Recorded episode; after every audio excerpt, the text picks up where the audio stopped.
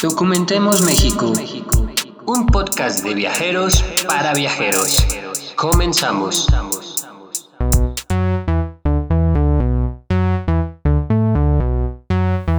¿Qué tal viajeros? ¿Cómo están? Espero que muy bien, guardaditos en casa. Bienvenidos a su podcast de Documentemos México. Ya estamos de vuelta con equipo completo, Brenda y Davis. Qué gusto saludarlos. ¿Cómo les va? Pues muy bien, muy bien Fer, muy bien Davis, ¿qué tal? Yo ya, harta de la cuarentena, ya quiero regresar a mi vida.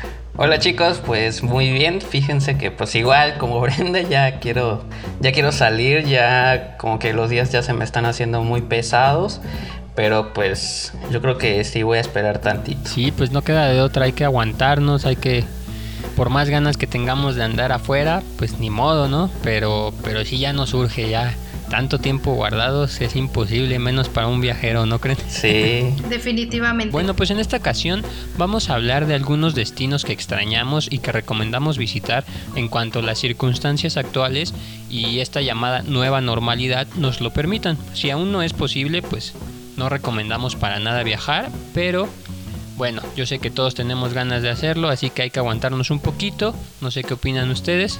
Pues yo creo que es, está bastante válido irse preparando. Digo, no podemos viajar, pero sí ir checando cuál va a ser el siguiente destino que vamos a recorrer en cuanto por fin podamos salir de esta cuarentena. Sí, yo creo que los que tienen que viajar por necesidad, pues ni modo, lo tienen que hacer con, con las medidas necesarias. Y los que realmente quieren eh, viajar por placer, Mm, yo no encuentro en esta nueva normalidad el placer eh, de andar en ciertas en ciertos momentos con un cobreboca, con gel antibacterial, con una careta. Entonces, de mi parte, yo prefiero como esperarme tantito a que baje eh, los niveles de contagio, porque estos últimos días pues sí se han disparado muy muy feo. Sí, exacto. La verdad es que no hay que contribuir en que esto siga aumentando por más ganas que tengamos de, de andar de patas de perro. Pero bueno, si es necesario, como mencionan, eh, por cuestiones de trabajo, pues, pues ni modo. Pero en cuanto a placer también, como dice Brenda, pues no está mal ir pensando, ir planeando, porque es como una motivación, ¿no? Ahorita en el encierro, ya que estamos en casa, pues decir, bueno, vamos a aguantar con tal de, de ese viajecito que me espera, no sé, en un mes o dependiendo cuando, cuando sea posible, ¿no? Pues sí, también hay que activar la economía, ¿no? Parte de la economía depende del turismo. Oigan, ¿y, qué lugares han pensado ustedes? ¿Qué, lugares recomiendan para cuando sea posible el viaje? Eh, ¿Quién quiere empezar? Davis, Davis, Davis va a empezar. Ok, bueno, este, ¿yo qué lugares recomiendo? Pues yo recomendaría a la gente que en verdad ya les surge salir, que no recurran a lugares eh, muy concurridos como lo son playas, museos o algunas plazas, sino que busquen eh, alternativas como el turismo rural.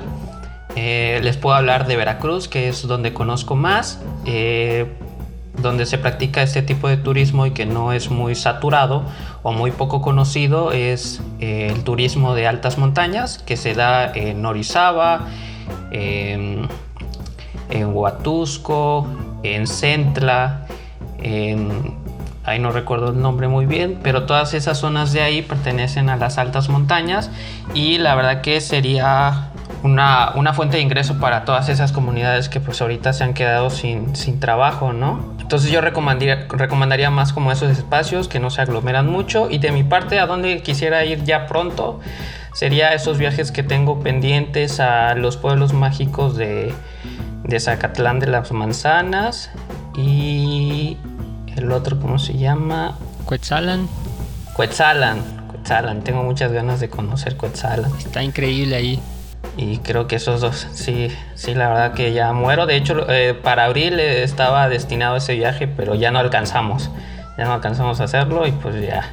Yo creo que esos serían los lugares que visitaría después de esta cuarentena, claro, eh, con las medidas necesarias y veo que si las medidas son como muy restringidas o muy, muy al pie de la letra, preferiría ya esperarme el próximo sí, año. Pues sí, oye, están muy bien esas recomendaciones. Eh, por ejemplo, ahí en, en todo lo que mencionas de Veracruz, de las altas montañas, como qué actividades se podrían hacer o cuéntanos un poquito más como a detalle qué, qué recomiendas ahí para, para planear. Sí, Eh, mira, ahí les recomiendo una empresa que se llama Visita Altas Montañas Veracruz. Son dos chicas que se dedican a mover esa zona y ellos tienen y ellas tienen diferentes paquetes de dos, tres días y lo hacen regularmente en grupos, como grupos de familias grandes o dos grupos de familias y ellos te organizan todo salidas desde la Ciudad de México y Jalapa.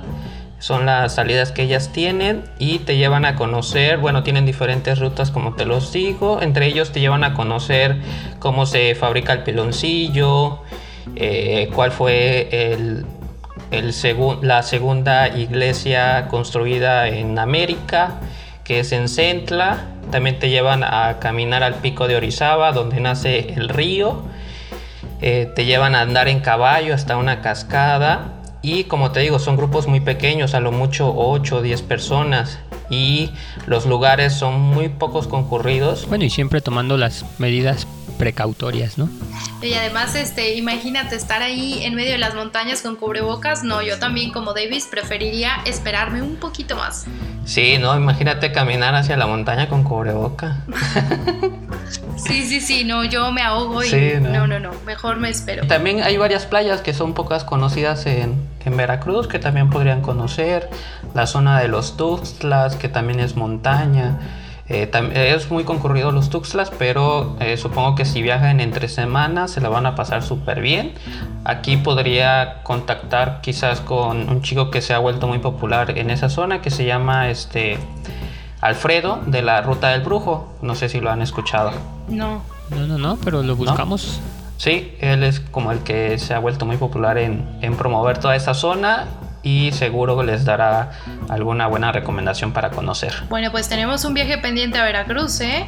Sí, muchos, ¿qué? Sí, yo sé, yo sé, yo sé, pero ya pasando la cuarentena y aumentando la resistencia física para poder ir a las montañas, porque después de esta cuarentena, Davis, me encantaría decirte que puedo subir al pico de Orizaba, pero no estoy muy segura.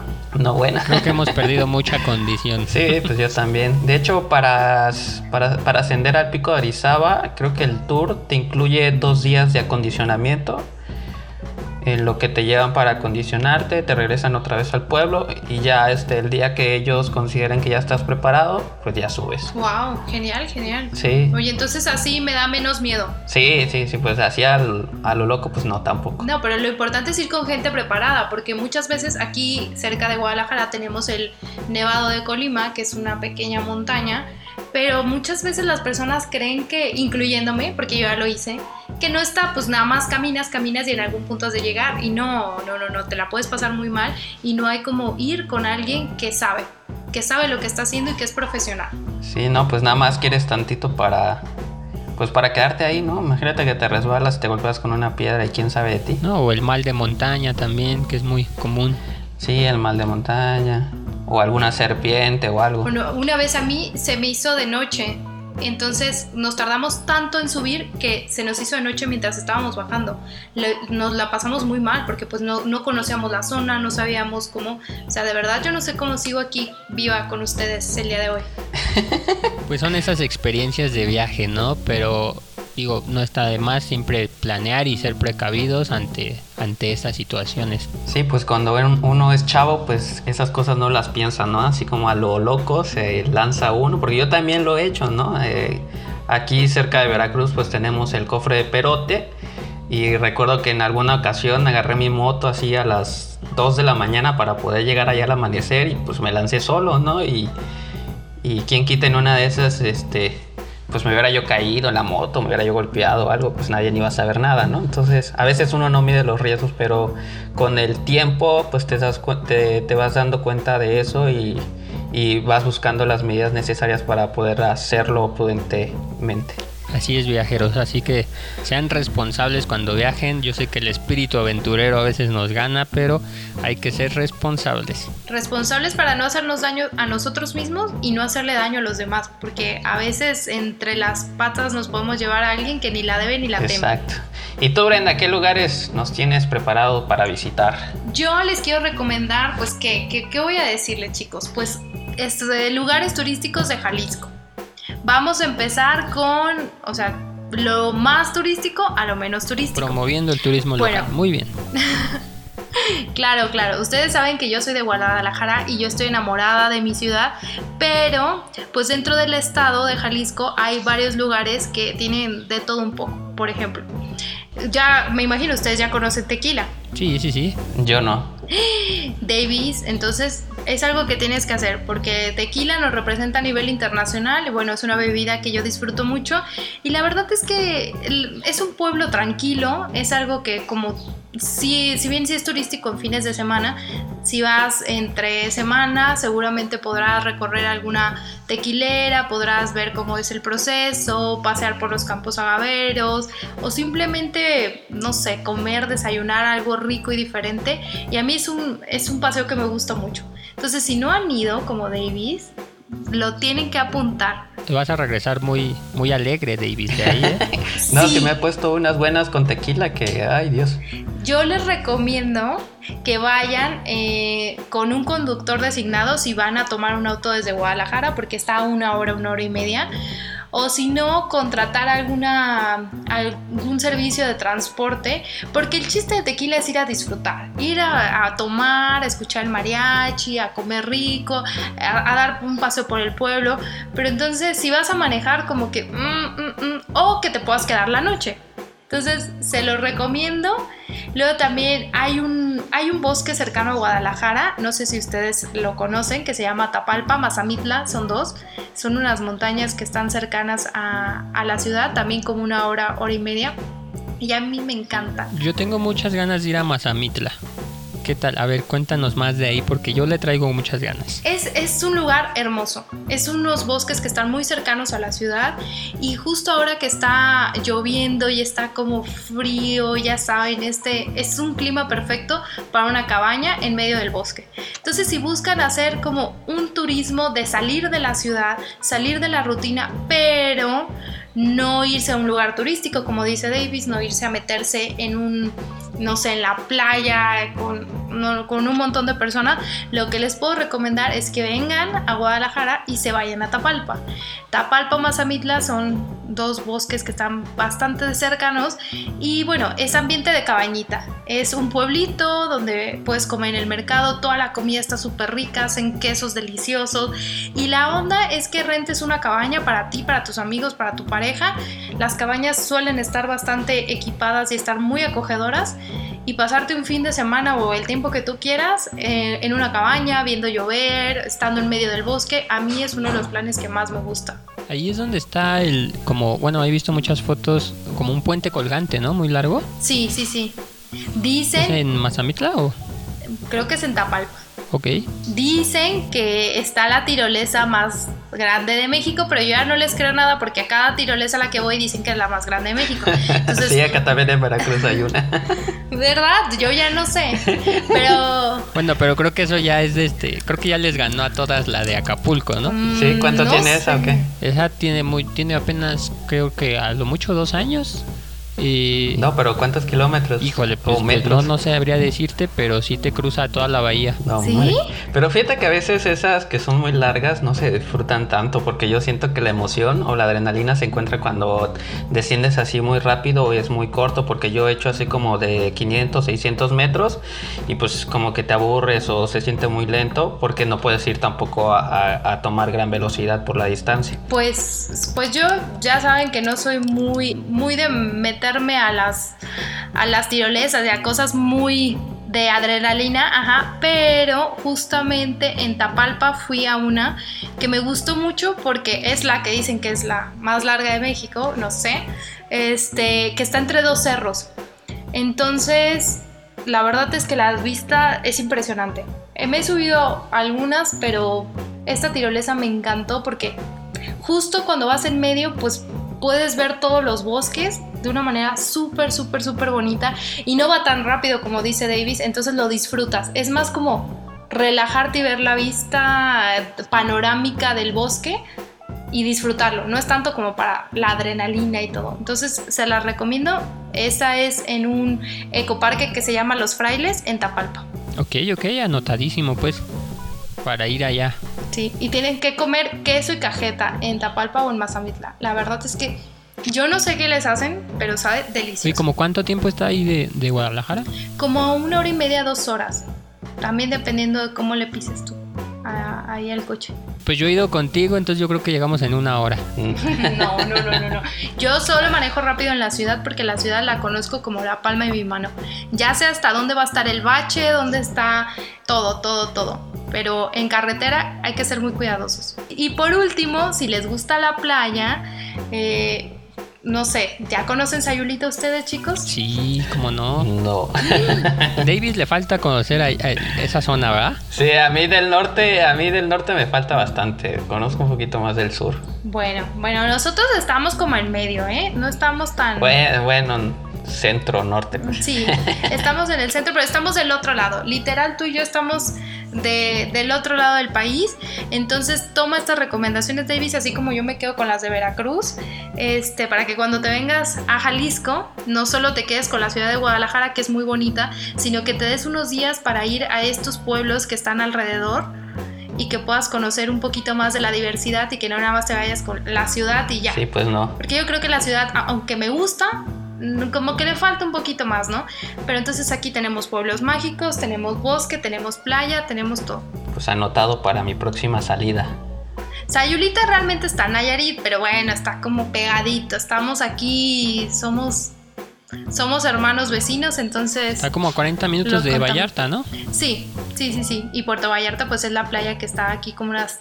Esa, esa sí tomó un poquito más de tiempo llegar, unas cuatro horas porque son muchas curvas y también es hay que ir con calma. Pero cuéntanos, ¿qué nos recomiendas de Sayulita? De Sayulita pues si les gusta surfear, es la mejor playa para surfear. A ti Davis que te encanta la adrenalina, entonces es surfear y hay mucha fiesta. Porque pues hay mucha gente de varios países que vienen ahí a pues a, a conocer gente y todo y siempre hay un, un fiestón. También en, en Puerto Vallarta. Digo, si ya vas a ir a Sayulita Davis, tienes que pasar por Puerto Vallarta. Mira, te estoy haciendo todo el tour. No, pues ya me he hecho toda esa rutota. Me encantó eso que dices de que tiene mucha fiesta. Yo cuando fui, la verdad es que sí, puedo comprobar que sí es, que sí es muy cierto y por eso me gustó mucho. Pero también, a diferencia de Vallarta, como que en Vallarta es más antro, ¿no? Más este más fiesta de ese estilo y bueno, eso como no va mucho conmigo, disfruté más Sayulita, que es un poco más de, de bar, ¿no? De bar pequeñito, de fiesta en la playa, Más hippie. ¿no? Sí. Más hippie, ándale, ya. Ya me dijiste Pero- hippie, pero sí. Pero no se dejen ir con eso de que es hippie porque sí cuesta, sí... Es hippie No es fresa. tan económico, ajá. Porque tú puedes ver el lugar muy hippie, como hostales y todos los papelitos de colores, y crees que te va a salir baratísimo, pero no, es algo que es muy lindo, pero no es tan económico como otras playas a las que puedes llegar a acampar en, pues sí, en la arena y todo. Entonces es un hippie Entonces, rico. Sí, sí, sí. Aquí yo les digo con todo respeto, hippie chancla de oro. O sea, es que hay de hippies a hippies. No llego ni a de caucho, pero Ent- Entonces no voy. no es un destino para mí. No, no, no. Es que como vienen muchos extranjeros, pues entonces pues eh, cobran, o sea, está evaluado en sobre todo Ya dólares. es más de los euros, o sea, extranjeros. sí, sí, sí. Sí, ¿no? Entonces, bueno, también es pueblo mágico y entonces se los recomiendo bastante. Sí, es muy, muy bonito. Pero ya después de que hablamos de nuestros estados, tanto de Veracruz como de Jalisco, nada más, a ver, faltas tú, Fer, ¿qué nos recomiendas? Bueno, a lo mejor continuando con playa, creo que a muchos viajeros el estar frente al mar siempre es sanador, siempre ayuda mucho. Entonces creo que es muy necesario, pero entre las recomendaciones que podría tener, yo recomendaría mucho la, la costa de Oaxaca. Las playas de Oaxaca para mí son increíbles, no sé si ya las conocen, si han podido visitar alguna. Sí, Pero en particular yo recomendaría Mazunte y Cipolite, que están muy cerca la una de la otra. esa es la nudista. Cipolite es playa nudista, ¿sí? ¿Qué más libertad quieren? ¿Te imaginas a todos desnudos con cubreboca y así? Desnudos pero con cubreboca. Exacto, dejará de ser nudista porque ya tienen que llevar cubrebocas obligatorio. No, así que chiste, entonces mejor me espero. No podrás enseñar todo, todo. Bueno, a lo mejor para los que les daba pena, pues ya tienen ahí un pretexto como para cubrir su, su rostro y no y no los y no sentir tanta pena de estar ahí desnudos, ¿no?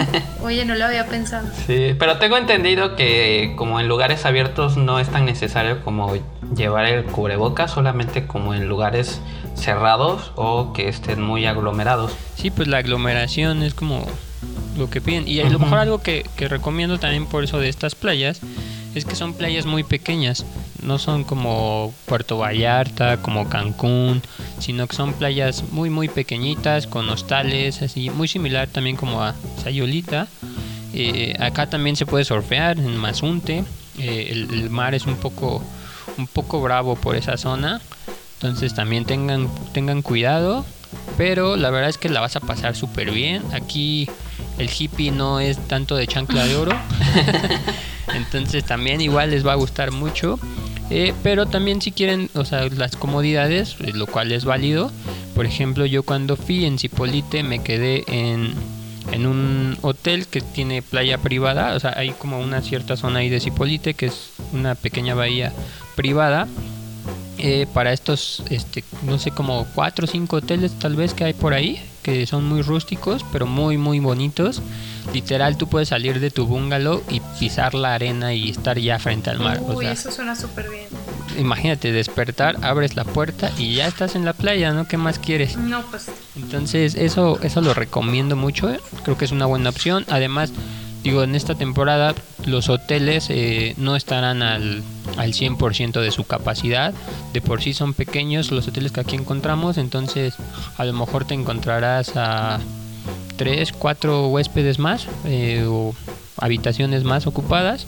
Entonces, creo que es una muy buena opción para, para empezar a reactivar el turismo en esta zona y para viajar un poco más con seguridad, con sana distancia, ya saben, tomen sus precauciones, pero, Sí, pero es un buen destino. Cipolita a mí me encantó y Mazunte también. Mazunte ahí tiene unos atardeceres increíbles, se los recomiendo muchísimo. me imagino que para visitar estos lugares tiene que ser por reservación, ¿no? Con tiempo, porque Sí, mucha gente quiere hacer lo mismo, ¿no? Quieren viajar, entonces yo creo que, que mínimo como unas semanas antes checar disponibilidades y Sí, eso. por eso estamos haciendo como este, este programa, dando recomendaciones para que hagan sus planeaciones, porque como, como ahorita bien dices tú, Davis, pues para que puedan ir reservando a lo Sí, mejor. no que vayan a llegar y que no encuentren nada. no, no, no. Yo creo que hoy más que nunca este, hay que reservar y planear muy bien. Exacto. Oye, ¿y qué, ¿y qué playas conoces de ahí de, de Oaxaca tú, Brenda? Ay, no, yo dije que sí porque tengo ganas de conocer, pero la verdad es que no conozco. Pues te la recomiendo muchísimo. Te puedes quedar tanto en Cipolite Sí. o, o en o en Mazunte y cada una está como a 20 minutos la una de la otra. Ah, ok. Entonces está muy Súper padre. cerca. Yo cuando fui, fui porque hay un festival de jazz, a mí que me encanta el jazz, entonces fui para allá en festival. Este normalmente se hace en noviembre, eh, no se ha anunciado todavía si este año se hará o no, Ojalá. todavía no se sabe, pero bueno, si se llega a realizar, pues es una buena recomendación ir en noviembre para para que disfruten del festival de jazz. Siempre traen a muy buenos artistas este, internacionales en cuanto al jazz y siempre cierra algún algún buen conocido de por acá de, de la, de la escena mexicana, a veces como del rock o cosas así. Súper. Súper bien. Oigan, y por ejemplo también cuando mencionó Davis eh, de estos lugares que también quiere ir, en Zacatlán de las Manzanas, ¿tú Brenda sí has ido? Yo me quedé muy cerca de Zacatlán, me quedé en Chignahuapan, de hecho. Y todo el mundo me hablaba y me decía, tienes que ir a Zacatlán de las Manzanas. Pero como ya tenía un itinerario, pues no me puede salir de eso. Pero todo el mundo me lo recomienda. Entonces es la vida diciéndome, tienes que ir a Puebla de nuevo. Y es que normalmente sí se visitan los dos pueblos, están como a 20 minutos yo creo. Y es de la mano. Si conoces uno, tienes que conocer el otro. Lo que me encantó de Chignahuapan es el kiosco hermoso que tienen ahí. Ah, sí. Está increíble. Yo fui en Día de Muertos, este, por este festival de luz y vida que tienen. Me llamaba Y en mucho el la lago, ¿no? atención. Ajá, que tienen un lago y hacen como un performance y bueno, encienden la, una pirámide y todo. La verdad es que no es mi lugar favorito, pero es algo distinto para hacer en Día de Muertos. Entonces, mm, está relativamente cerca de la Ciudad de México, entonces pues podría ser una forma diferente de esta festividad porque pues haces la procesión con las antorchas, ves el- pues es como una obra de teatro con la representación de, del Mictlán, o sea, son va- varias cosas. Y en Zacatlán, eh, no sé cómo qué es lo que querías tú conocer de allá o por qué te llamó mucho la atención, David. Pues yo creo que esta parte eh, que es pueblo, que es comunidad, que no es ciudad, yo creo que el mercado es lo que me llama la atención, probar este su bebida, su refresco que me han hablado mucho de ahí. Uy, es delicioso ese refresco. Entonces, pues eso es lo que quiero conocer, no quiero que me sorprenda más bien. Sí, yo creo que sí te va a sorprender.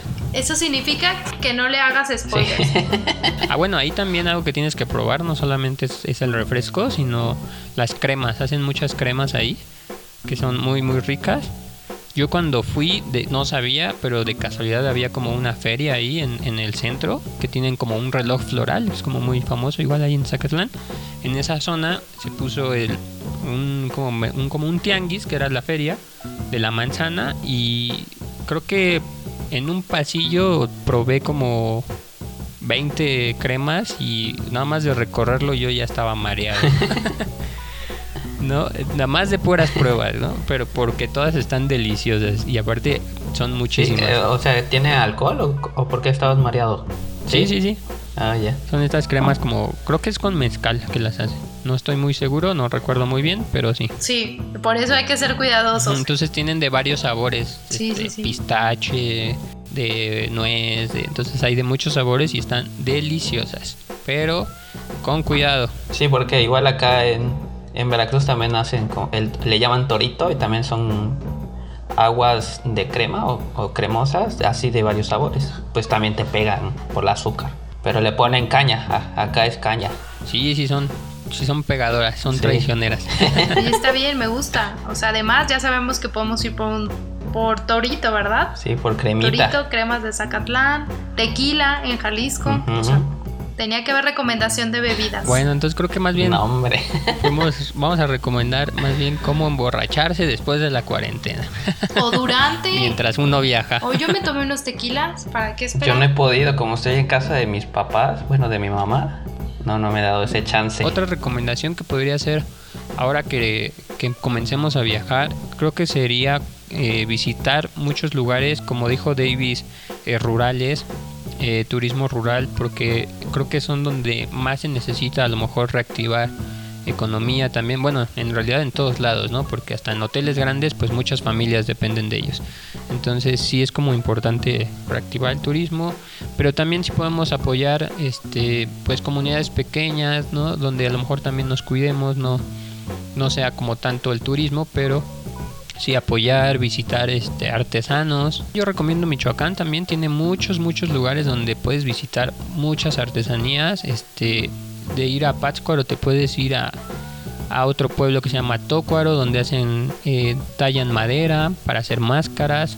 Eh, está también muy cerca Santa Clara del Cobre, donde puedes conocer cómo se hace el cobre, eh, bueno, estás, este trabajo de ollas de cobre y todo eso con martillado, que es una técnica, me parece que es el, el único lugar en el mundo que sigue utilizando esta técnica, que es el martillado. Eh, está este Quiroga, donde la cuna de las carnitas. Sinsunzan, donde se trabaja mucho la palma. Creo que es también un buen destino que recomiendo para que conozcan el trabajo de artesanos y apoyen. Hay de dónde, ¿no? Yo creo que antes de planear ir al extranjero en, en esta situación en la que estamos viviendo, si tienen como algo pendiente de conocer de México, mejor que lo hagan acá. O incluso estando en nuestras propias ciudades, darnos la tarea de apoyar a, a la gente local. No solo durante los viajes, sino precisamente eso, ir a los mercados, todas... Afortunadamente vivimos en un país lleno de riqueza cultural, entonces seguro en cualquier parte de México hay artesanos muy, muy talentosos, entonces apoyar a la fondita, a la tiendita de la esquina, a todos para que pues podamos salir más rápido de Sí, esto. exacto. Aparte, a veces uno nunca sabe. Como, como la otra vez que yo fui a, a Tlaquepaque y conocí ahí a un artesano eh, que trabaja el barro, eh, estas alcan- alcancías de puerquito que son muy tradicionales ahí en Tlaquepaque y, y que tú no conocías, Brenda. ¿Cómo? Ya sé, no, no, no, pero ya los conocí, ya pinté mi calaverita, ya pinté todo. O sea, sí, precisamente es eso. Nosotros a veces tenemos la sensación de que tenemos que ir, como dice Davis, a otro país o a otro estado, pero muchas veces, pues, no, que no se nos olvide que dentro de nuestra ciudad podemos encontrar cosas bastante interesantes. Seguro, dentro de sus ciudades también les falta por descubrir lugares, ¿eh, chicos? Sí, sí, pues siempre hay. Fíjate que acá de Tabasco, mucha, poca gente conoce lo que es la elaboración del chocolate o la ruta del chocolate. Uy, y pues acá, pues acá existen, ¿no? O sea, acá se te llevan a, a recorrer todo el proceso de cómo, cómo se elabora, tanto en fábrica como artesanalmente. Yo creo que es muy importante conocer todo ese proceso. Exacto, fíjate que yo luego cuando digo chocolate, así como, uy, un buen chocolate, normalmente la gente siempre lo relaciona con Oaxaca.